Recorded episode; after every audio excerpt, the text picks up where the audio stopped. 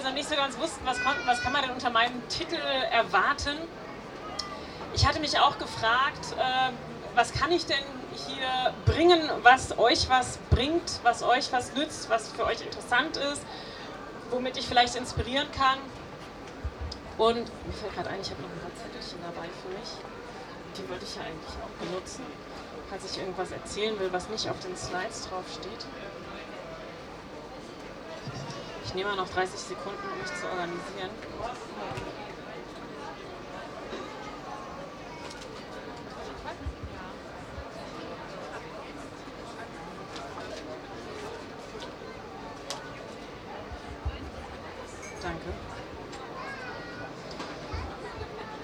Okay, deswegen habe ich auch die erste Folie erstmal Hallo genannt, weil ich mich gefragt habe, wer kommt denn hier zum Vortrag? Habe ich es hier mit vegan Interessierten zu tun? Habe ich es hier mit Veganer, Veganerinnen zu tun? Oder noch nicht? Oder überlegt? Oder total kontra? Ähm, deswegen erstmal die Frage, wer von euch lebt denn aktuell vegan? Okay, schon mal ein paar. Wer vegetarisch? Und die anderen zwei, drei. Und ähm, von denen, die vegan leben, was waren denn bei euch die. Äh, Gibt es einen Ausschlag, also ein, ein, ein, bahnbrechendes Argument, was euch dann dazu gebracht hat? War das so die, die, die Ethik? Tierethik? Ja? War es bei jemandem ein anderer Grund? Eher Gesundheit? Umwelt? Okay. Gut, dann versuche ich mal alle, alle Aspekte so ein bisschen abzudecken. Und ähm, bei mir war das so, mh, hm, ich erkläre erstmal kurz, wer, oder erzähle erstmal kurz, wer ich bin. Ich bin eigentlich ähm, von Haus aus, äh, von Haus aus, ja, Sportwissenschaftlerin, habe Sportwissenschaft studiert, ähm, bin dann aber irgendwann zur Gesundheitsförderung gekommen, weil es mich sehr bewegt hat, dass sich Menschen dass sie die falschen Lebensstilentscheidungen treffen und das im Endeffekt maßgeblich ihre Gesundheit beeinflusst. Und viel davon ist gar nicht unbedingt persönliche Entscheidung, sondern einfach das Umfeld, die Sozialisierung, in der wir aufwachsen. Also warum wir zum Beispiel rauchen oder nicht rauchen, wird viel davon beeinflusst, wie die Welt um uns herum tickt.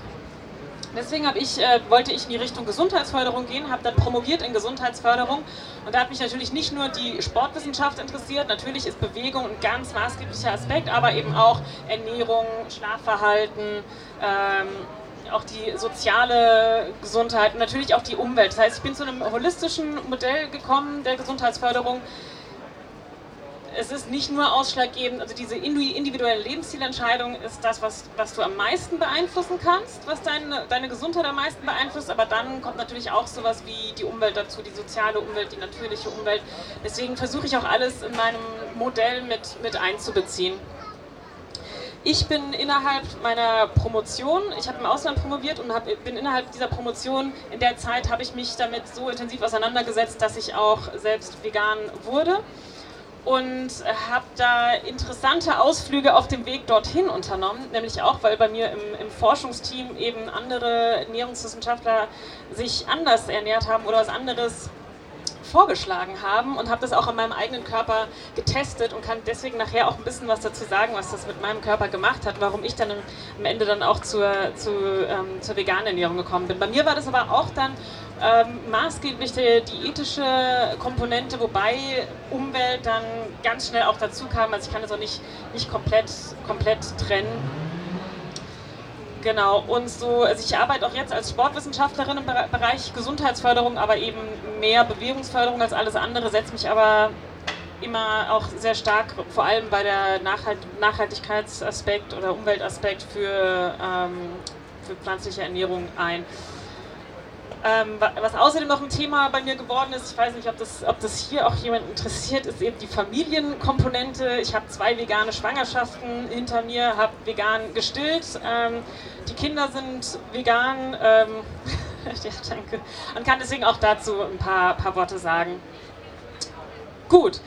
Deswegen erstmal, äh, jetzt weiß ich ungefähr, wer, wer ihr seid. Jetzt wisst ihr, wer, wer ich bin. Auf die, auf die ethischen Argumente will ich gar nicht so sehr eingehen, weil ich glaube, das ist allen sehr präsent. Also gerade das Thema Tiere, was, was es für Tiere bedeutet, getötet zu werden, äh, ist, muss ich jetzt nicht viel dazu erzählen. Deswegen überspringe ich das einfach, obwohl das natürlich das größte, ein, ein riesiges Argument für viele ist, um vegan zu werden. Aber wie sieht es dann aus mit den Menschen als ethische Komponente? Ähm, vorhin lief hier auch ein Video von Professor Dr. Melanie Joy, die Sozialpsychologin aus den, aus den USA.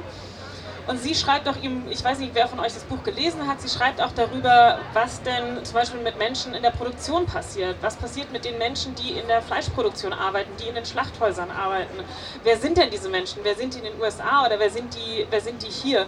Ähm, und berichtet da eben sehr von, von, von Trauma, Traumata, die die Menschen erleben, aber auch von, von tatsächlichen körperlichen Verletzungen, die einfach dieser brutalen Maschinerie passieren.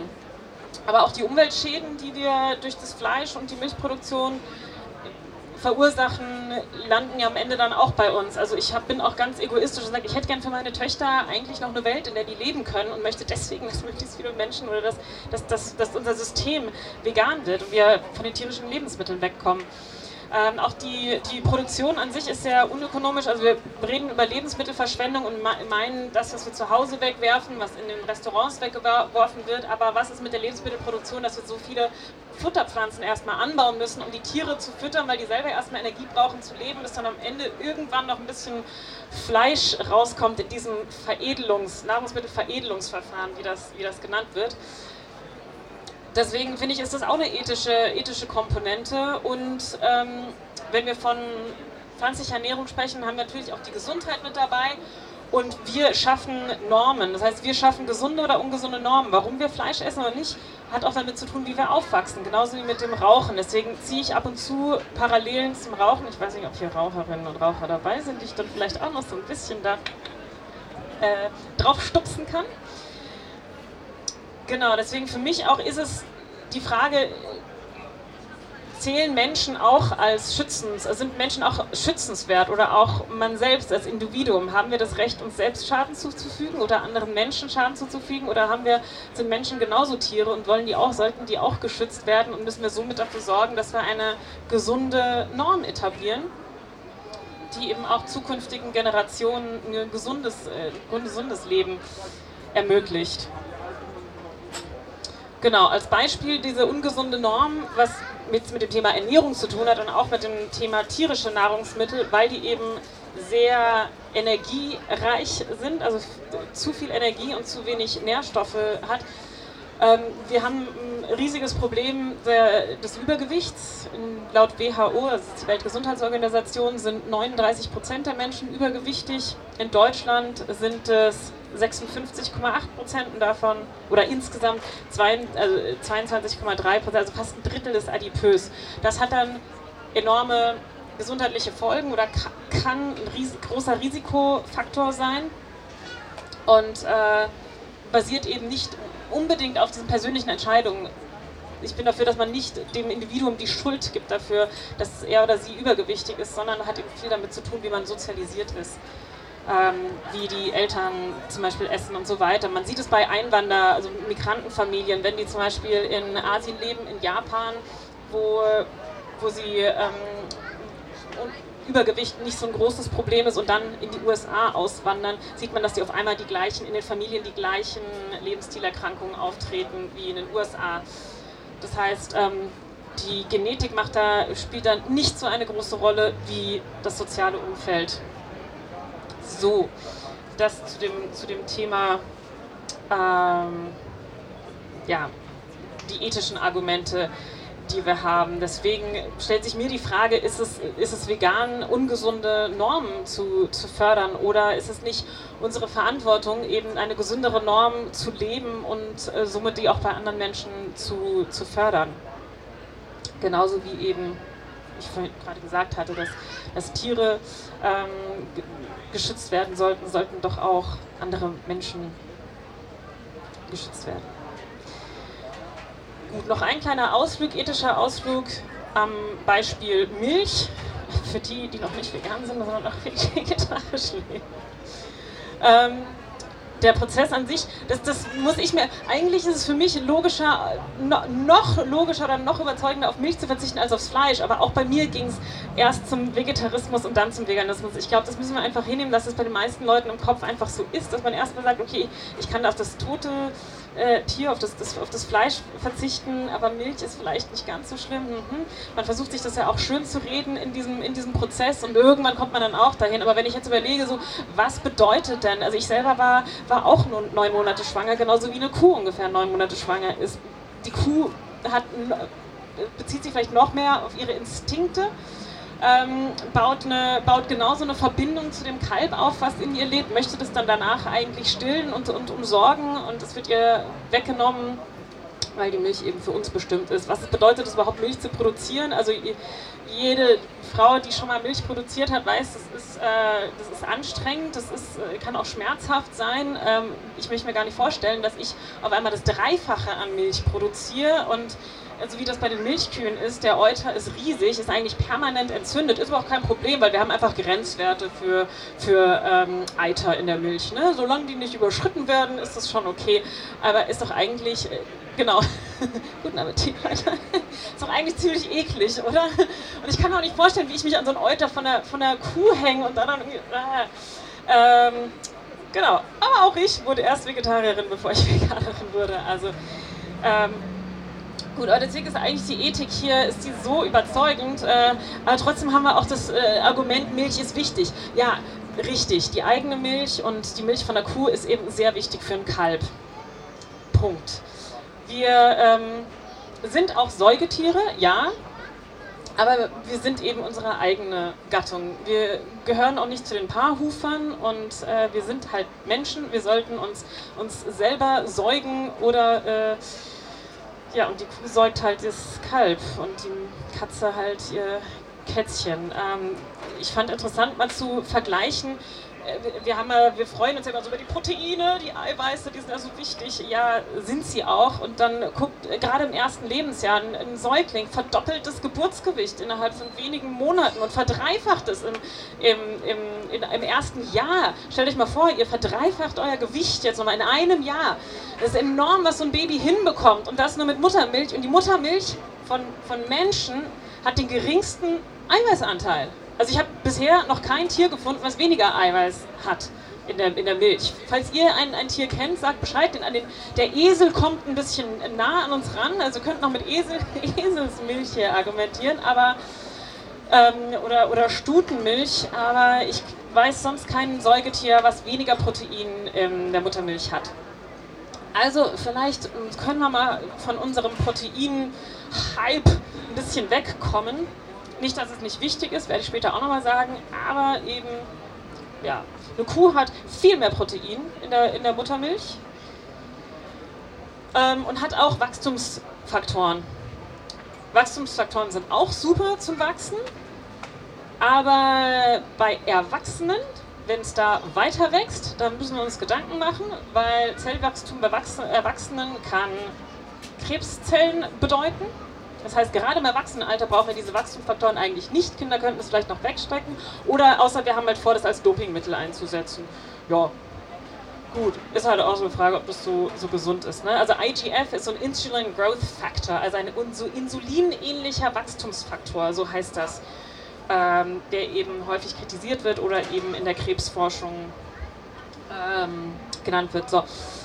Bei dem Thema Gesundheit muss ich mal dazu sagen, wenn ich unterwegs bin im Bereich Gesundheitsförderung auf Konferenzen, Kongressen und so weiter, wird eben immer wieder gesagt, naja, Milch, Milch ja, äh, aber es ist halt mal äh, gesund wie sagen die das? Es, es, hat nun mal tolles Kalzium, es hat nun mal tolle, vollwertige Proteine und so weiter. Und ich muss diese Argumente auch ernst nehmen und deswegen will ich auch auf diese Argumente ernst äh, ähm, eingehen. Ähm, erstens, ja, ist toll, aber eben fürs Kalb. Ähm, und zweitens, warum sollten wir wirklich die einzigen Säugetiere sein, die darauf angewiesen sind, von einem anderen Säugetier die Muttermilch zu konsumieren? Alle anderen Säugetiere, die stillen dann irgendwann ab und dann gehen sie eben über in die, in die gleichen Nahrungsmittel, die, die das Muttertier frisst. Warum sollten wir abstillen und dann zur Muttermilch von einem anderen Tier ähm, gehen? Genau. Ähm, es gibt dann auch andere Probleme, von denen oft, oft berichtet wird, die dann wegbleiben bei mir. Ich habe es bei Entzündungen gemerkt, ähm, Rückenprobleme oder so, Entzündungen, die, die wegblieben und ich wieder fitter war und wieder ähm, sportlicher war und Halbmarathon laufen konnte und so weiter. Aber auch Akne, Hautprobleme, Allergien, Heuschnupfen, Asthma wurde schon, wurde, wird oft berichtet von was passiert, wenn, wenn, wenn Milch weggelassen wird, dass es dann sich, sich verbessert. Ich habe diese, diese diese Kleckse, Kleckse habe ich eingebaut mit den Sachen, die vielleicht euch besonders viel bringen, die ihr mitnehmen könnt, je nachdem, wer hier vegan ist und vielleicht Argumente mal braucht oder Ideen braucht, vielleicht äh, zum selber vegan werden oder was ich einfach interessant fand. Deswegen habe ich diese, diese Kleckse da noch eingebaut. Genau, also was ich mich was ich vorhin schon erwähnt habe, ich kann wenn ich andere Mütter sehe, die stillen und dann aber Kuhmilch geben, denke ich mir so, ihr habt das gerade selber mitgemacht, so eine Geburt und das Stillen, wie könnt ihr denn dann noch die Kuhmilch äh, euren Kindern geben oder eben selbst trinken, wenn ihr wisst, was das ist? Und ähm, das andere zum Thema Milch, wieso sind wir die einzigen Tiere, die wirklich darauf angewiesen sein sollten? Natürlich, es ist tolles Protein, aber wir brauchen es halt nicht. Wir haben da andere Proteinquellen. Gut. Ähm, die, die jetzt noch nachgekommen sind, äh, hallo, ich bin die Jule. ich versuche, hallo. Ähm, ich bin Sportwissenschaftlerin, komme aus der Gesundheitsförderung und äh, gehe deswegen viel auf das Thema Gesundheit auch ein. Ähm, genau, das, das, hatte ich zum Anfang, zum Anfang gesagt. okay. Ich habe so einen holistischen Ansatz, das heißt Ernährung, Bewegung, Umwelt, gehört alles äh, zusammen zu einem gesunden Lebensstil. Okay, Gut. Ähm, jetzt habe ich diese schöne Zettel geschrieben und gucke nicht drauf, weil ich so viel mit, mit Quatschen hier ähm, beschäftigt bin. Ah ja, ich habe nochmal aufgeschrieben, bei den Wachstumsfaktoren, ne, 40 Kilogramm wiegt ungefähr ein Kalb und es wird dann ein 150 Kilo Kalb beim Stillen. Ja? Also das ist ein Wachstum, was eine Kuh hinbekommen muss. Ja? Da sind wir, da sind wir nicht, nicht in der Nähe davon. Ne? Also am Ende wird dann daraus eine 400 Kilo Kuh oder ein 1000 Kilogramm Bulle, habe ich mir mal notiert. Äh, habe ich nicht vorhin zu kommen. Gut, ähm, Gesundheit. Warum sollten wir uns überhaupt gesund, über Gesundheit Gedanken machen? Weil ich brauche dieses Argument. Ich brauche das, wenn ich mit meinen Kolleginnen und Kollegen, die in der, in dem, in der Ernähr Ernährungsbereich unterwegs sind, wenn ich mit ihnen argumentiere, warum wir uns denn pflanzlich ernähren sollten, brauche ich eben auch das Gesundheitsargument. Ähm, Viele ethische Veganer sagen, ja, mir ist es aber total egal, ob ich jetzt gesund bin, ob andere gesund sind. Ähm, aber ich, ich brauche das und wir brauchen das auch, um andere davon zu, zu überzeugen und dass auch die Richtlinien geändert werden. Zum Beispiel die Deutsche Gesellschaft für Ernährung ähm, sich pro pflanzlicher Ernährung ausspricht. Ähm, deswegen ich hatte auch überlegt, so ist das Argument kaputt, weil, weil sich nicht genug Leute gesund ernähren. Nee, es ist, es ist nicht kaputt, weil es immer noch sehr darauf, darauf hindeutet, ähm, dass die pflanzliche Ernährung die gesündeste ist. Ähm, aber es könnte noch stärker sein. Und Problem ist eigentlich auch, also Problem ist die vegane Ernährung, weil dieses Problem vegan, dass der Begriff vegan ist. Nicht, weil die, weil die Ernährung äh, problematisch ist, die pflanzliche. Aber wenn wir Studien haben, bei denen die Leute gefragt werden, ob sie sich vegan, vegetarisch oder mischköstlich ernähren, wissen wir, was die Leute nicht essen. Wir wissen aber nicht, was sie essen. Das heißt, da kann sich jemand von Oreos und Chips und Coca-Cola ernähren und ist vegan und hat dann vielleicht nicht die gesündesten Ergebnisse. Das heißt, wir brauchen eigentlich mehr Studien, in denen die Leute nicht nur gefragt werden, was sie nicht essen, sondern vor allem auch gefragt werden, was sie essen und zu gucken, wie wir uns ernähren müssten, dass wir eben die, die gesündeste Ernährung ähm, haben also das zu der, zur Studienlage und was wir, was wir eigentlich da brauchen. Mm. Deswegen, ähm, für mich ist trotzdem klar, also mh, mm, die tierischen Produkte wegzulassen ist eine Sache. Ja, die sind ungesund. Wir haben tierische Fette, wir haben tierische Proteine, die sind für unseren, für unseren Körper nicht, nicht angemessen. Die bringen uns nichts. Ähm, aber es ist, die Argumente sind noch stärker, wenn wir sagen, wir ernähren uns vollwertig pflanzlich. Das heißt, ich benutze, wenn, wenn ich gefragt werde, wie ich mich ernähre, sage ich auch, ich ernähre mich pflanzlich oder ich ernähre mich vollwertig pflanzlich, weil ich eben von der positiven Seite komm, komme und, und den Leuten sagen möchte, was ich esse und nicht, was ich nicht esse. Gut.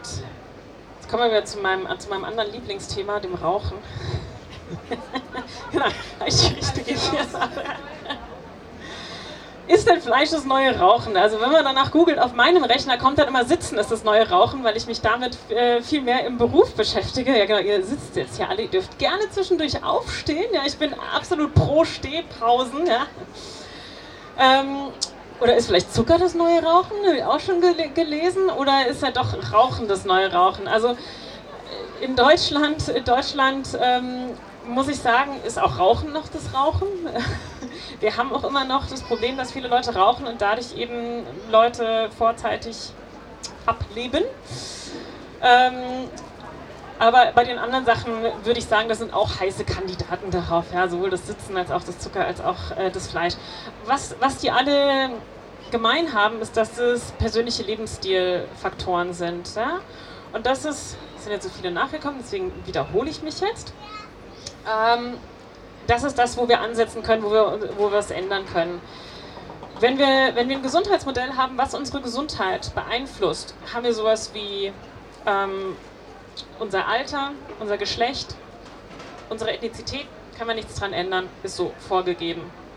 Als nächstes kommt dann schon der Lebensstil. Das heißt, unser Schlafverhalten, unser, ähm, unser Essen, ähm, Rauchen oder Drogen, Bewegungsverhalten, das sind die individuellen Lebensstilfaktoren. Die können wir schon beeinflussen, aber die werden enorm sozial beeinflusst. Ob wir jetzt hier sitzen oder stehen, ja, ist mehr davon beeinflusst, wie der Raum ausgestattet ist und wie wir, was, was die Norm, was die gesellschaftliche Norm ist. Genauso wie mit dem, mit dem Rauchen. Ob du rauchst oder nicht, ist es wahrscheinlicher, dass du dass es von, von dem äußeren Umfeld beeinflusst wird, als dass es wirklich eine eigene persönliche Entscheidung ist. Und deswegen plädiere ich auch dafür, äh, den Leuten, das den Leuten nicht zu, zu hart zu machen, egal ob beim Umstieg äh, auf eine vegane Ernährung oder beim Aufhören zu rauchen. Es wird sehr viel davon beeinflusst, wie das die Welt drum, drumherum tickt, sag ich mal, und ähm, was als normal gilt. Ähm, Im Vergleich Rauchen ich habe mir das mal angeguckt, die Raten in Deutschland. Ich habe da vorhin in Neuseeland gelebt und in Indonesien sind die extrem hoch. Also in Deutschland, wollt ihr mal, wollt ihr mal schätzen, wie viele Erwachsene rauchen in Deutschland? Wie viel Prozent? 20? Ja, so mehr. 70? Ne? Da kommt, da kommt Indonesien kommt an diese 70 Prozent ran, zumindest bei den, bei den Männern. Hm. In Deutschland sind es 29 Prozent der Erwachsenen, 10 Prozent der 12- bis 17-Jährigen. Ja? Und da ist eben auch viel, davon sind keine persönlichen Entscheidungen. Ja? Die sagen nicht einfach von sich aus, kommen da mal drauf zu rauchen. Natürlich ist es viel das soziale Umfeld. Wenn wir nach Neuseeland gucken, sind es 13 Prozent der Neuseeländer, die rauchen, 3 Prozent der 15- bis 17-Jährigen. Auf 3 Prozent ist es runtergegangen. Neuseeland will bis 2025 komplett rauchfrei werden. So eine Veranstaltung wie diese hier wäre in Neuseeland rauchfrei. Ohne Frage, da stehen Schilder. Aber es ist auch nicht so, dass es auferlegt ist, so ihr dürft jetzt hier nicht und davor vor dem Schild stehen sie alle und rauchen, sondern es ist schon so gesellschaftlich akzeptiert oder etabliert, dass einfach nicht geraucht wird. Ich bringe das Beispiel jetzt nicht nur, weil ich euch äh, inspirieren will, nicht zu rauchen, sondern auch, weil ich es eben vergleichen möchte mit dem, mit dem Fleisch. Ja. Es ist einfach, was das soziale Setting ist, wenn es hier normal ist. Oder in Indonesien, habe ich mir aufgeschrieben, 20% der 13- bis 15-Jährigen rauchen. Es gibt in Indonesien Zweijährige, die rauchen. Ja, also das ging auch mal dieses Video rum ne, von diesem zweijährigen Jungen, der, der geraucht hat.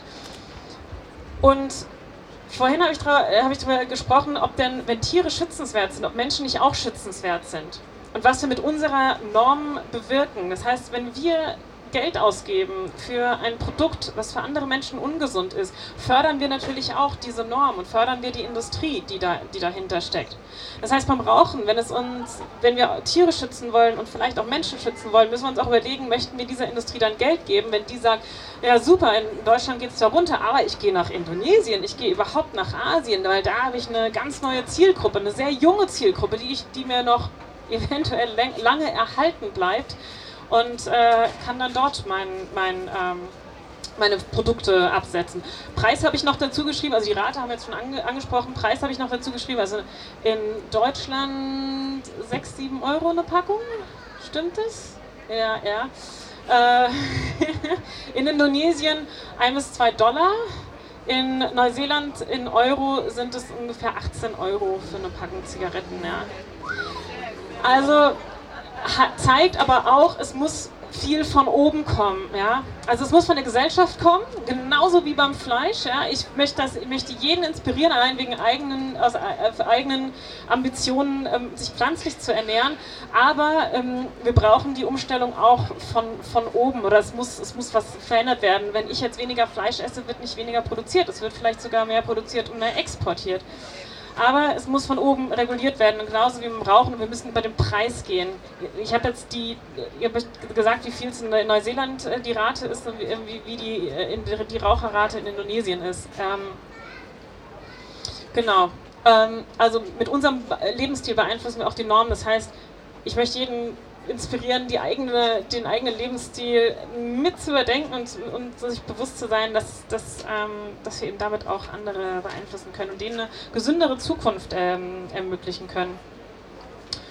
So, kommen wir mal zur, zur Gesundheit. Was heißt denn gesunde Ernährung? Das ist total simpel.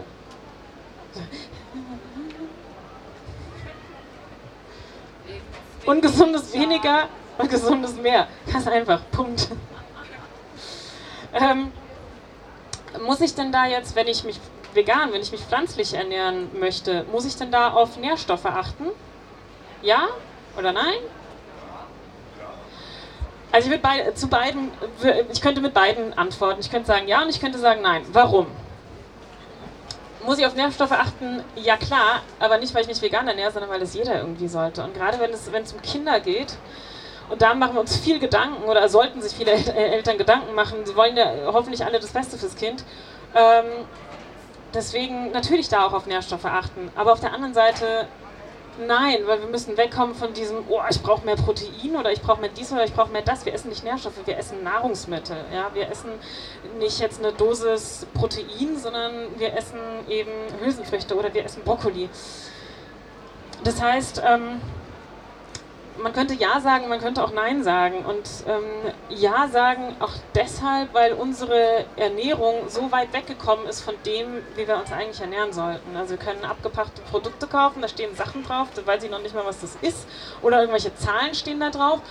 Und wir haben auch eine Ernährung, die sehr basiert ist oder zentriert ist um das Tierische herum. Das heißt, wenn wir uns wirklich darauf verlassen, dass das unsere Protein- oder unsere Kalziumquelle ist, wir lassen die dann einfach komplett weg, dann muss man sich natürlich mehr um die Nährstoffe Gedanken machen. Aber wenn wir von Grund auf eine pflanzliche Ernährung aufbauen und das die, die normale Ernährung ist, dann müssen wir uns überhaupt keine Gedanken um Nährstoffe machen. Das heißt, die Frage ist, wo ist die Basis? Von wo aus gehen wir?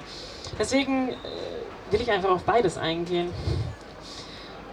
Hm, Nährstoffe also man liest jetzt oft, ich weiß nicht, ob ihr es schon mal gelesen habt, Nährstoffdichte und Energiedichte. Wisst ihr, was ich damit meine? Hm. Heißt, ich habe Nährstoffe, äh, ich habe Nahrungsmittel, die können sehr viele Nährstoffe enthalten, pro Kalorie zum Beispiel.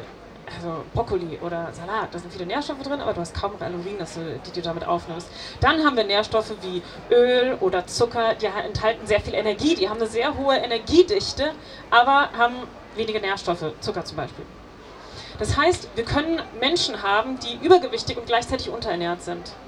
Und das ist auch in den USA zum Beispiel häufig der Fall. Du hast viel zu energiereiche Ernährung und das ist eben häufig bei tierischen Lebensmitteln der Fall, weil du hast sehr viel Fette drin, sehr viel, viel Energie drin, aber du hast wenige Nährstoffe. Okay? Das heißt, wir haben sowohl eine Über- als auch Unterernährung. Also wir haben auch in Dritte Weltländern häufig Übergewicht als Problem, als Gesundheitsproblem und gleichzeitig nicht genug Nährstoffabdeckung. Aber das haben wir alles nicht bei einer Whole Food Plant-Based Ernährung. Das heißt, vorhin habe ich gesagt, dieses, der vegane Begriff, Problem ist, wir wissen dann nur, was die Leute nicht essen und nicht, was sie essen. Und häufig lese ich jetzt den Be Begriff Whole Food Plant-Based oder WFPB, im Deutschen dann vollwertig pflanzlich. Äh, ich, weiß auch nicht, das ist ein bisschen holprig, aber ähm, eigentlich ist es das. Weil vollwertig, ich habe dann mal das Gefühl, man denkt so an, das, an so Vollkornnudeln oder so, ne? Aber äh, das heißt einfach nur, wir essen halt Pflanzen, also pflanzliche Lebensmittel und nicht irgendwas aus einer Packung, auf dem dann irgendwelche extrahierten Sachen draufstehen. Und jemand, der das wunderschön in sieben Wörtern zusammengefasst hat, ist Michael Pollan. Der ist ähm, Wissenschaftsjournalist und hat auch Bücher geschrieben zu, zu gesunder Ernährung. Der ist nicht komplett auf der veganen Seite, aber, so fast. Und der sagt, eat food, not too much, mostly plants. Was er damit meint, ist zum Beispiel keine essensähnlichen Substanzen zu, zu dir nehmen, also sowas wie Oreo-Kekse, irgendwie weiß nicht, kann man meinen, man könnte es essen, aber irgendwie ist es keine Nahrung, die für Menschen bestimmt ist. Keine Inhaltsstoffe, die du oder zum Beispiel deine Großmutter nicht mehr kennt. Nichts, was nie schlecht wird. Ich habe das in den USA gesehen, da liegt dann irgendwie so ein Toastbrot im Schrank und das ist dann auch nach fünf Monaten noch nicht verschimmelt und du fragst dich, ja, hm möglichst wenig verarbeitet. Ähm, macht aber einen Unterschied zwischen, also ich mache zum Beispiel meine, meine Brotaufstriche selbst. Ja, sowas ist natürlich auch stark verarbeitet, aber du hast eigentlich an den Zutaten an sich nicht viel, nicht viel verändert. Ja, also die Bohnen, die dann da reinkommen, die werden halt geschreddert, aber die sind, da ist dann nicht irgendwie so extrahiert wie zum Beispiel beim, beim Zucker oder äh, ja, bei anderen Lebensmitteln, wo ich nur noch irgendwas extrahiere und hinzufüge und ein kleines Chemielabor draus mache. Ähm, was auch zum gesunden Essen äh, gehört, ist mit Menschen zu essen, im, Sozi im sozialen Rahmen zu essen und nicht vor irgendeinem Bildschirm. So, und jetzt wieder mein, mein kleiner Splash. Könnt ihr, das alle, könnt ihr das alle lesen eigentlich, was da im Blauen steht?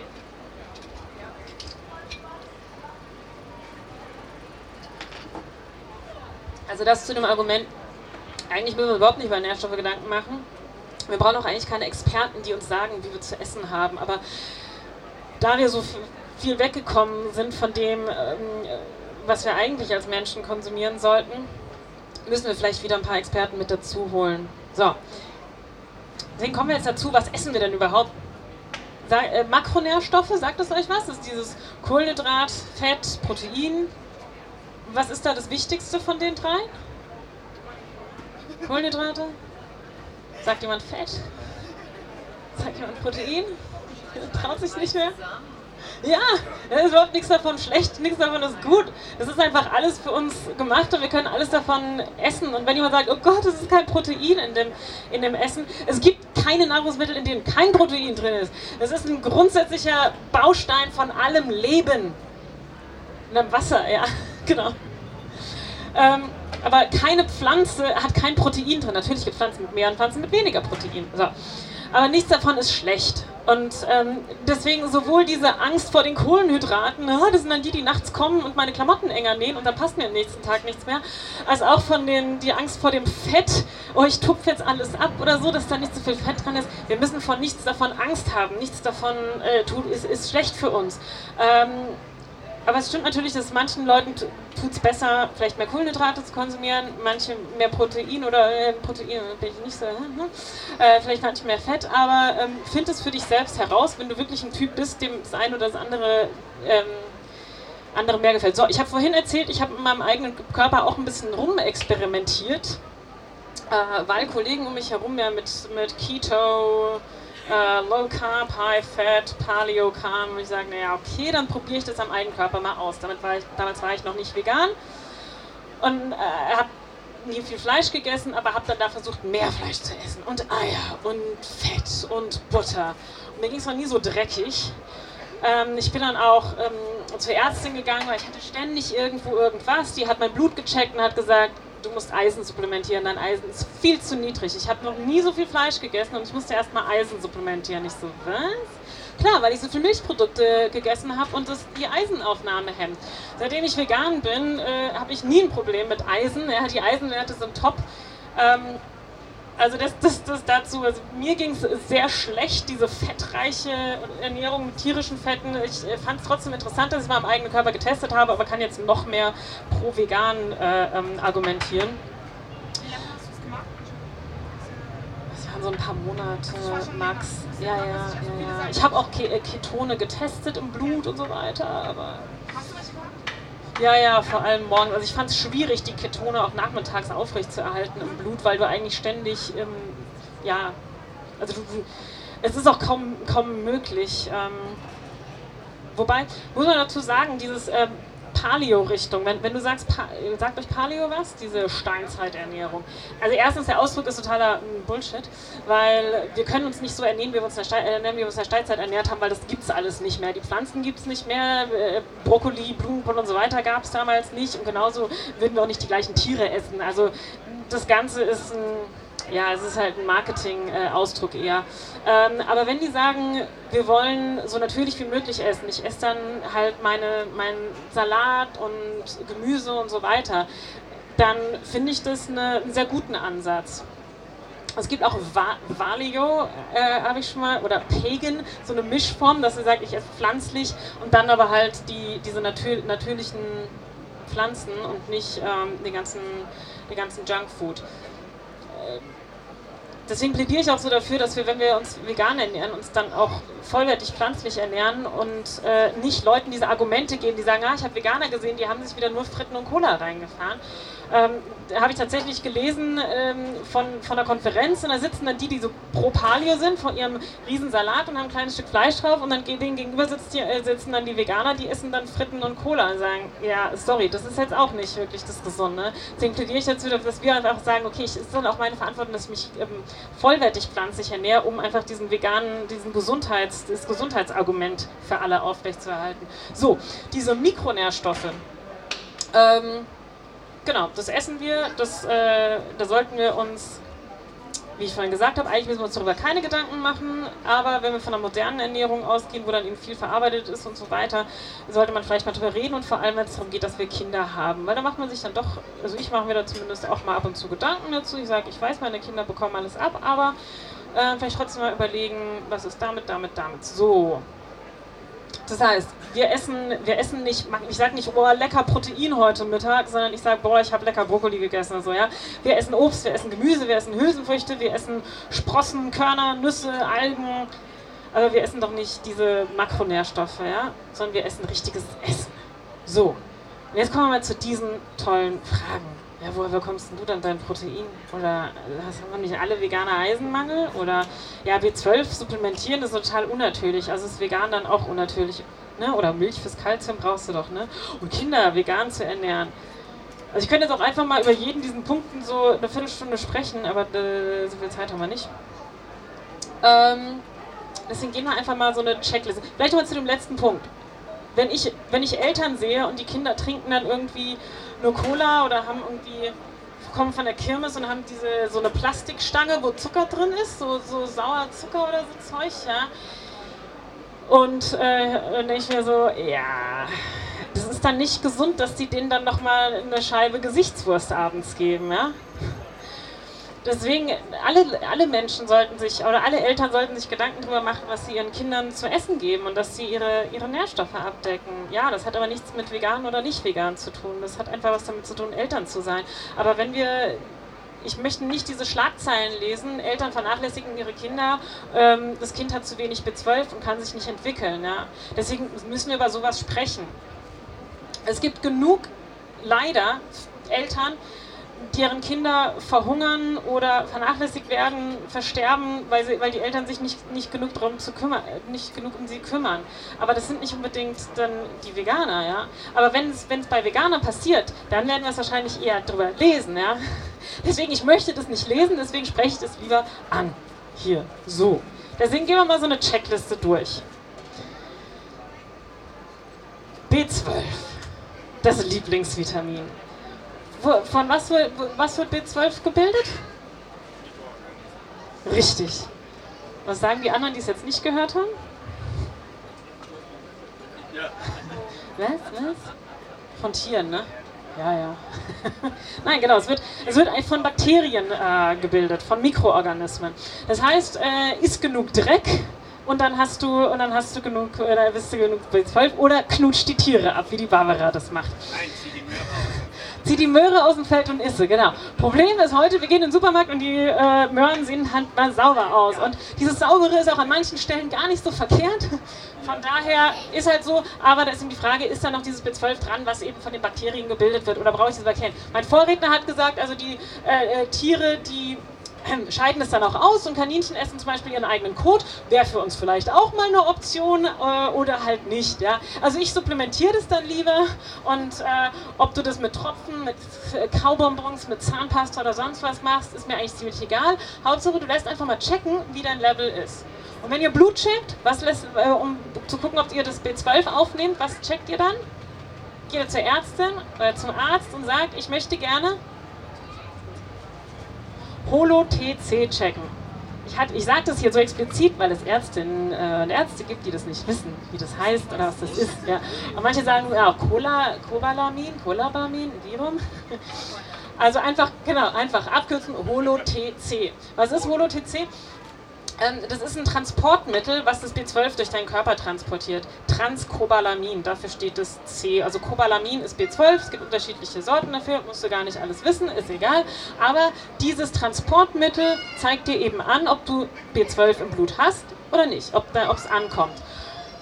Problem sind in meinen Augen nicht die Veganer, die B12-Mangel haben, sondern die Mischköster, die denken, ich esse doch Fleisch, ich habe keinen B12-Mangel, aber vielleicht nimmt dein Körper das gar nicht mehr auf. Das heißt, jeder sollte mal B12 bzw. eben dieses Holo-TC testen lassen, um zu wissen, ob es aufnimmt oder nicht. Und wenn die Barbara sagt, wie, bei wie vielen Jahren lebst du vegan? Darf ich das zitieren, was du mir 17 Jahren. Darf ich zitieren, was du mir letzte Woche gesagt hast? Sie lebt seit 17 Jahren vegan, sie hat noch nie supplementiert und ihre Werte sind immer top. Dann sage ich, äh, gut, dann machst du irgendwas richtig. Das B12 ist bei dir im Blut, du knutschst die Tiere genug, du beko bekommst es irgendwie ab. Gut.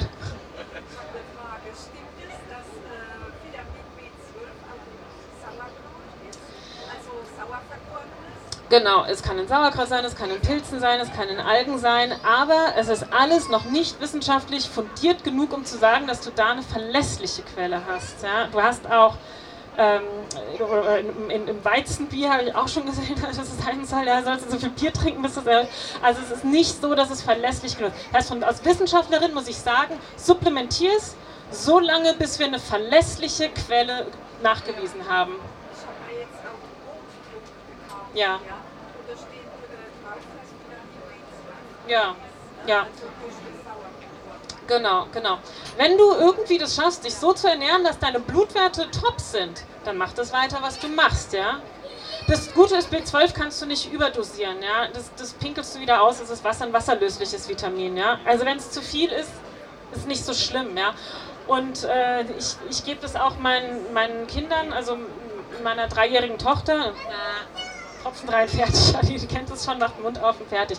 Ist es total unnatürlich? Gewöhne ich sie daran, dass, dass, dass das irgendwie komisch ist? Äh, Finde ich nicht, weil ähm, zum einen, wir, wir müssen uns auch bei Sachen wie Vitamin D oder Jod Gedanken machen, ja, und es ist auch nicht unnatürlich, dass da, da wird Babys schon gesagt, die müssen Vitamin D supplementieren. Da kommt auch niemand mit, das ist doch total unnatürlich. Die müssen in die Sonne gehen, bis sie einen Sonnenbrand bekommen. Ja, hm, nee.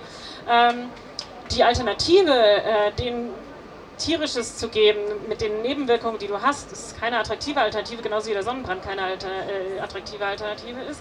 Ähm, und Tieren wird es auch häufig zugefüttert. Das heißt, ob man es der Kuh supplementiert, dann esse ich die Kuh, dann kann ich es auch gleich selber supplementieren. Und wie gesagt, in der natürlichen Ernährung käme es auch vor, wenn wir eben mehr Dreck essen würden. Das heißt, entweder ist halt Dreck oder supplementiere oder wie auch immer. Und meine Ärztin hat jetzt auch das letzte Mal gesagt, ja, ich bin vegan, ich muss hole TC checken. Sie so, nee, wir haben das jetzt dreimal gecheckt, das ist immer gut, du supplementierst weiter, warum sollen wir es jetzt weiter checken? So, mein, mein, ich nehme es genug auf, äh, mein Körper nimmt es auf, alles gut. So, muss mal schneller machen, ich quatsch hier zu viel. So. Eisen, ist Eisen wichtig? Äh, genauso ja und nein. Wann, äh, vor allem bei Frauen ist Eisen wichtig. Bei Prä, äh, Genau. Nicht prämenstruell, genau. Also solange die Frauen noch ihre Tage haben, ist das wichtig, weil dann verlieren sie Blut. Aber es ist auch bei Schwangeren, Schwangeren wichtig, bei Stillenden wichtig, ähm, bei Kindern finde ich, sollte man auch mal checken. Der Eisenwert sollte aber gar nicht zu hoch sein. Ja? Also das ist eher ähm, mit gesundheitlichen Nebenwirkungen verknüpft. Deswegen so ein niedriger, niedriger OK-Spiegel finde ich absolut in Ordnung. Wo ist Eisen drin? Zum Beispiel in Hülsenfrüchten, in Samenkörnern, äh, in Melasse oder so. Also wenn du hier deinen Smoothie machst, Vitamin C hilft der, Auf, hilft der Aufnahme. Äh, Smoothie mit Obst drin, Gemüse drin, Körnern, Samen drin. Ich mache total oft Tahinsoße. also so Sesammus und mache dann da noch äh, Zitronensaft rein. Das ist also meine Standard-Dip-Soße und Salatsoße. Ähm, also irgendwas scheine ich auch dann richtig zu machen, weil meine Eisenwerte sind gut. In der Schwangerschaft, ja, war das auch für mich schwierig, den, Eisen, den Eisenwert zu halten. Ähm, äh, was auch hilft, ist dann zu gucken, dass man es nicht zusammen mit äh, Koffein oder Soja oder Kuhmilch, aber das ist bei Veganen dann eh nicht äh, aufnimmt. Und einen Tipp habe ich mal aufgeschrieben, gusseiserne Pfannen. Und es gibt auch ähm, Lucky Ironfish heißt es. Es gibt Fische, ich esse wieder Fisch, Fisch kommt in meine Suppe.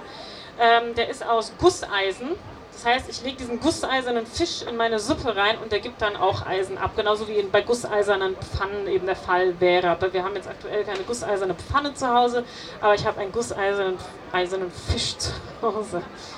Den kann man kaufen, ja.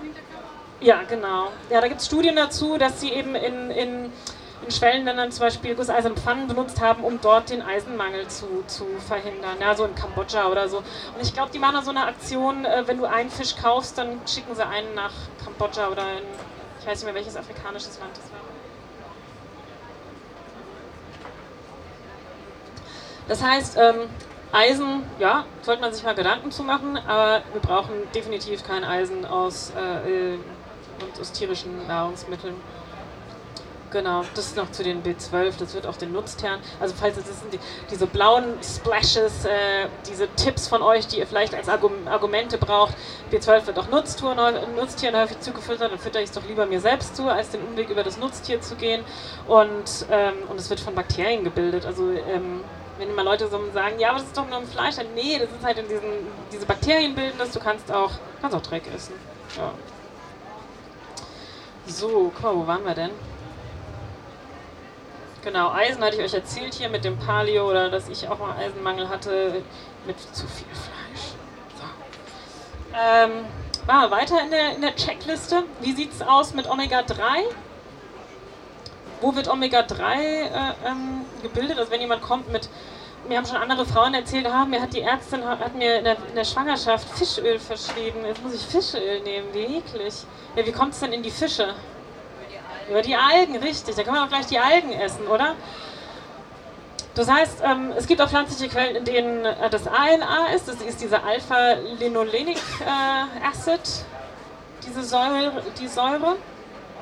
Ähm, die ähm, ist auch in Leinsamen, der Körper kann es auch umwandeln. Aber ganz ehrlich, in der Schwangerschaft, in der Stillzeit, bei Kleinkindern, würde ich empfehlen, noch Algenöl dazu zu nehmen. Punkt. Ich habe das davor als nicht schwangere Frau auch nicht gemacht und ich finde es auch nicht so me mega wichtig. Äh, ich will jetzt die Liste nicht so lang werden lassen an Sachen, die man supplementieren muss. Als nicht schwangere Frau oder Mann würde ich sagen B12 und sonst nichts. Aber Omega-3-Fettsäuren, wenn Kinder im Wachstum oder eben Frauen in der Schwangerschaft, äh, nimm noch ein, noch ein Algenöl dazu, dann hast du auch das EPA und das DHA definitiv abgedeckt. Jod ist auch nichts, was speziell für Veganer und Veganerinnen ist. Das kommt eben häufig nicht bei uns im, Grundwasser in den Pflanzen vor. Ähm, deswegen wird es ja auch häufig dem, dem Speisesalz zugefügt. Kannst du auch über Algen, über Algen abdecken. Ähm, meine Tochter fährt total drauf ab, über alles irgendwie Algenflocken drüber zu machen. Jo, dann mit drei. Und äh, Genau, Vitamin D ist auch keine rein vegane Sache, sondern in den Wintermonaten musst du einfach mal Gedanken machen, hast du da genug Vitamin D, bekommst du genug Vitamin D ab, genug Sonne ab oder eben nicht. Und das gibt man bei Kindern, bei Säuglingen wird es auch empfohlen, das, das, ganze Jahr über zu geben. Ganz ehrlich, also ich mache das im Sommer über nicht und ich gucke, dass einfach ähm, sowohl Baby als auch Kleinkind ein bisschen Sonne mal äh, ungefiltert ohne Sonnenschutz abbekommt. Natürlich nicht zu viel. Genau, also zu der, zu der Sache mit den Algen und nicht Fischen, du kannst ja, ich, ich fand es auf Englisch klang es irgendwie besser, dieses Eat Low on the Food Chain, also in der Nahrungskette am Anfang essen, denn je weiter, je weiter weg du vom Ursprung ist, desto mehr ähm, an, anreichern kann sich das auch. Also zum Beispiel, wenn du die Fische isst statt die Algen isst, dann hast du auch das Problem mit Schwermetallen, die die Fische aufnehmen. Bei den Algen ist das dann eben noch nicht. Das heißt, du versuchst immer unten an der Nahrungskette zu essen und nicht irgendwie oben. Genauso wie mit den anderen Sachen. Ist nicht, ist nicht die Kuh, die davor das ganze Sojaschrot und so weiter gegessen hat, sondern ist einfach direkt die Pflanzen. Genau, und die Schwermetalle, ähm, das, die Aussage passt jetzt eher zu meinem Mann als zu mir, also hör das Heavy Metal und ist es nicht, okay? Gut. So, äh, das ist schon die, die letzte Sache noch, das Calcium. Äh, natürlich könnte man noch über zig mehr ähm, äh, Nährstoffe sprechen, aber Calcium haben wir jetzt mal rausgepickt, weil es eben, äh, weil Milch doch so eine tolle Calciumquelle ist. Yay! Wir brauchen das Kalzium aber in den Knochen und nicht im Blut, okay? Aber wenn jetzt Leute viel, viel Milch trinken und deswegen das Kalzium hoch im Blut ist, kann es auch sein, dass der Körper einfach so übersäuert war, dass Kalzium sich von den Knochen gelöst hat und dann im Blut ist. So, wir messen das Blut und wir sagen, super, ist voll viel Kalzium unterwegs. Nee, das Kalzium soll aber im Knochen sein. Heißt, zu gucken, ob du genug Kalzium hast oder nicht, musst du eigentlich eine Gewebe, Gewebeprobe entnehmen und die testen lassen. Ich habe auch mal zu meiner Ärztin gesagt, das könnte man ja noch alles testen und so, mal zu gucken, wie so mit den Nährstoffen als da liege. Sie so, ja, ich müsste dann eine Gewebeprobe entnehmen. Sonst habe ich so einen kleinen Ausschnitt von dem, was du in den letzten Tag oder zwei Tagen gegessen hast. Ähm, von daher, ja, wir brauchen das Kalzium eben in den Knochen, also eine Knochendichte-Messung wäre da, wäre da angemessener. Und, äh, aber auch da, ja, Kalzium ist in der Milch, aber brauchen wir einfach nicht, weil Kalzium ist auch in Körnern, zum Beispiel im Sesam, in Mohn, in Nüssen, im Mineralwasser. Also ich wohne in, in äh, in Heidelberg in einer Region, wo ich echt den Wasserkocher jeden Tag entkalken könnte. Das heißt, ich weiß, ich habe viel Kalzium im Leitungswasser.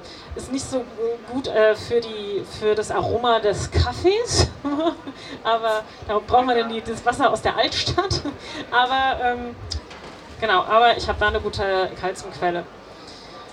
Ähm, so, ich glaube, zu dem anderen The zu dem Thema Nachhaltigkeit werden wir gar nicht mehr kommen, außer wir hängen noch mal eine halbe Stunde hinten dran. Kennt ihr Gre äh, ähm, Michael Greger? Sehr empfehlenswertes Buch How Not to Die. Der hat eine Webseite nutritionfacts.org, ähm, fasst zu sämtlichen Themen ähm, Infos zusammen. Und das sind die Daily Dozen. Das heißt, er formuliert es auch positiv, was sollten wir nicht essen, sondern was sollten wir essen. Wir sollten jeden Tag essen. Hülsenfrüchte, also Kichererbsen, Bohnen etc. Beeren jeden Tag. Weitere Früchte. Also einfach nur, dass wir eine, eine Portion weitere Früchte mit dabei haben. Wir sollten jeden Tag Leinsamen essen. Möglichst frisch geschrotet. Ja? Wir hauen die einfach mal einmal durch einen, durch einen, durch einen äh, Blender durch, durch diesen ähm, na, Standmixer durch. Nüsse jeden Tag, Gewürze, besonders empfehlenswert hier Kurkuma. Kreuzblütler, das ist Brokkoli oder äh, Kohlsorten. Blattgemüse, dann ein, eine Portion weiteres Gemüse, Getreide, also vollwertiges Getreide und das darf auch äh, sowas wie Hirse sein, ja, so Pseudo-Getreide. Äh, genug Flüssigkeit und genug Bewegung, also auch gehört auch zum täglichen, zur täglichen Empfehlung. Und dann nochmal, was sollten wir nicht essen? Ja, Fleisch halt, weil es ist, wie ich vorhin gesagt habe, Nährstoffdichte ähm, versus ähm, Energiedichte, da haben wir sehr viel Energie drin, aber es ist ja wohl keine, keine Vitaminbombe, das Fleisch, oder? Gut. Ähm, mit dem Schwangere, Stillzeit und Kleinkinder habe ich vorhin eigentlich bei, als wir die Punkte durchgegangen sind, da bin ich schon drauf eingegangen. Ähm, bei Schwangeren würde ich auch sagen, guck mal, auf was du Lust hast. Ähm, vielleicht ist es eben salzige, salzige Kartoffeln waren es bei mir zum Beispiel mit Fett dran. Vielleicht ist es doch das, was dein Körper da gerade braucht. Vielleicht brauchst du diese Kohlenhydrate, dieses Brot morgens, äh, dass das dir nicht übel ist oder so. Ähm, stillen ist, äh, vorhin am Anfang haben wir über artgerecht gesprochen, über, ähm, über die Kühe, die stillen und genauso sind wir eben Säugetiere. Und äh, natürlich gibt es Situationen, in denen Mütter nicht stillen können. Daraus will ich hier gar nicht ähm, also auch jetzt nicht an der Stelle drauf eingehen. Ähm, aber wenn eine Frau stillen kann, das ist das Natürlichste, was es gibt und das sollten wir auch machen. Ähm, ich habe da auch manchmal Diskussionen mit meinen äh, feministischen Freundinnen. für mich heißt es nicht, dass eine Frau deswegen zwei Jahre nicht arbeiten darf. Ich habe auch nach sechs Monaten wieder angefangen zu arbeiten, dann nehme ich halt meine Pumpe mit zur Arbeit und pumpe dann da ab. Oder ich nehme gleich äh, Mann und Baby mit zur Arbeit, das ist auch schon vorgekommen. Also ich, ich finde, soll, wir müssen auch das in der Gesellschaft genug äh, etablieren, dass man auch das Baby stillend mal mitnehmen kann. Ich habe mein Baby auch schon bei Konferenzen mit dabei gehabt und äh, posi eher positive Reaktionen bekommen. Das Stillen ist nun mal das Artgerechteste und wir müssen das auch etablieren, dass eben Frauen nicht denken, ja, ich, ich muss jetzt meinem Kind hier die Kuhmilch am Ende, am Ende geben. Genau. Und ähm, ich habe nochmal reichlich dazu geschrieben, weil wir müssen auch gucken, dass wir genug essen. Das ist nämlich oft, ähm, was auch oft passiert, dass die Menschen, äh, also dass Menschen, wenn sie sich umstellen auf eine pflanzliche Ernährung, durch die ganzen ähm, Ballaststoffe, die sie aufnehmen, durch die vollwertige Ernährung, kommt dann am Ende vielleicht gar nicht genug äh, Energie an. Und gerade bei Schwangeren muss einfach und stillen dann einfach gucken, dass du genug isst, okay? Gut, ähm, in jeder Lebensphase ist eine vegane Ernährung machbar. In welchen Ländern äh, äh, sagen das die Ernährungsorganisationen? Genau, also die deutsche, die DGE, die DGE, die sagt es so noch nicht, aber die ist eigentlich gar nicht auch so, gar nicht so kontra. Mhm. Kanada ist dabei, die USA sind tatsächlich dabei, Portugal, ähm, England und Australien. Genau, und ähm, ich finde, wenn jemand sagt, äh, du kannst doch ein Kind nicht, nicht vegan ernähren, ähm, wir müssen Kinder sogar vegan ernähren, weil wir wollen für die eine Zukunft haben. Und ähm, über die ganze, das Riesenthema Nachhaltigkeit wollte ich eigentlich auch nochmal kurz sprechen, aber das, da kommen wir jetzt nicht mehr dazu. Aber es ist auch in letzter Zeit so sehr in den Medien und immer mehr im Kommen und ich glaube, ihr, die, die hier sitzt, werdet auch genug darüber wissen, äh, wir können einfach nicht mehr tierische Lebensmittel produzieren. Wir können nicht, wenn jemand kommt, ja, aber Weidetiere, also ähm, machen das Land wieder fruchtbar und so weiter. Ja, aber ey, wir sind allein in Deutschland 80 Millionen Menschen, ja. Machen wir für 80 Millionen Menschen Weidetiere und dann jeden Tag Fleisch, die jeden Tag Fleisch produzieren. Es, es geht nicht. Es ist aus die Maus. Deswegen, wir können gerade diese jetzige Generation, die, die kommende Generation, die Frage ist nicht, können wir Kinder, Kleinkinder vegan ernähren, sondern wie können wir sie vegan ernähren. Ne? Wie, wir geben auch den Eltern das Wissen an die Hand, dass sie ihre Kinder gesund ernähren und, und tragen selber auch dazu bei, diesen gesunden, gesunden Lebensstil ähm, zu, zu fördern. Mhm. Genau, und auch ein, äh, das nochmal als Argument, ich habe mich oft in letzter Zeit mit Kita-Leitungen unterhalten. Die wissen zum Beispiel nicht, dass die Weltgesundheitsorganisation Fleisch als Karzinogen eingestuft hat. Ja? Also wie würden Eltern aufschreien, wenn man denen sagt, äh, da ist Asbest im Gebäude, ja. Asbest ist genauso karzinogen eingestuft wie Fleisch in der gleichen Gru äh, Gruppe. Und ich meine jetzt, ähm, also wir müssen da nochmal abstufen, also es geht hier um verarbeitetes Fleisch, also Wurst etc. Also wenn jemand kommt, mir erzählt, ja, die Kinder, Kindergeburtstag mit Würstchen, genau das ist karzinogen eingestuft. Die, oder die Gesichtswurst. Ne? Ähm, rotes Fleisch ist, eine, ist in der Gruppe 2 ähm, eingestuft wir, wir, das ist angenehm, wir fliegen jetzt gleich weg. So, ähm, oh, ich habe noch 50 Sekunden. Jetzt käme das Thema Nachhaltigkeit und ähm, weil das jetzt ein neues Thema wäre, äh, würde ich mal sagen, wir haben ja so, so schön das Thema Gesundheit ausge, ausgefüllt, ähm, dass wir das jetzt gar nicht mehr, gar nicht mehr aufnehmen. Ich kann euch mal kurz hier eine Übersicht bringen ähm, das ist das, was ich mal sage. Es, ich finde es schwierig, dann nur zu reden über CO2-Ausstoß oder nur über Wasserverschmutzung, sondern wir müssen da einfach das Gesamtpaket sehen. Wir haben hier diese Treibhausgase, wir haben hier eine Wasserverschwendung, eine Wasserverschmutzung. Das, äh, die Gülle geht in die Meere, Meere hinein, die Meere werden kollabieren, davon abgesehen, dass sie auch noch überfischt werden. Wir haben ein Artensterben, was auf uns zukommt ähm, die Luft ist verschmutzt, das ist halt, es ist so ein Gesamtpaket, da kann man eigentlich nicht mehr, nicht mehr irgendein Argument bringen, was noch, was noch für tierische Nahrungsmittel spricht, zumindest nicht bei der Weltbevölkerung, die wir haben. Wir haben nicht mehr diese eine Milliarde, die wir vor, wann waren wir bei einer Milliarde, vielleicht so 50er, 60er oder so? Früher? Ich habe es ja mal nachgeguckt. Also wir sind jetzt, äh, wir sind da in anderen Dimensionen unterwegs. Also wir müssen irgendwann überlegen, wie können wir 8, 9, 10 Milliarden.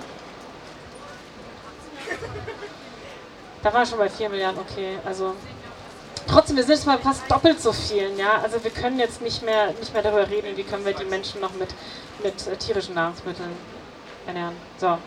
So. Äh, sind da Fragen oder Kommentare oder Vielleicht, vielleicht noch, ein, noch ein Gedanke, den ich auch mitgeben kann.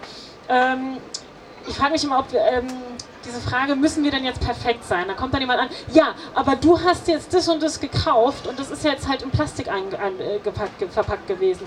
Ja, ähm, es ist ja die Frage, inwiefern können wir unseren eigenen Perfektionismus äh, ausbauen, ja, und wie, welchen Anspruch können wir auch hier haben? Also jemand, der sich zum Beispiel dafür einsetzt, dass von oben politisch das reguliert wird, dass weniger Fleisch produziert wird und der dann trotzdem noch einmal im Monat Fleisch, äh, Fleisch isst, ja, das ist doch vielleicht auch ein Schritt in die, in die richtige Richtung. Oder ich sage dann auch manchmal so, ach, jetzt kaufe ich halt irgendwie mal ein Produkt, was ich eigentlich irgendwie gar nicht kaufen will. Also ich glaube, ich mache mir, mach mir persönlich schon verdammt viel Gedanken darüber, aber ich kann auch nicht von heute auf morgen alles umkrempeln. Ja? Und ich, ich bin auch leider nicht die Entscheiderin, die darüber entscheidet, wird das jetzt in Plastik produziert oder nicht. Aber ich versuche mit meinen Entscheidungen doch so weit es geht konsistent zu sein.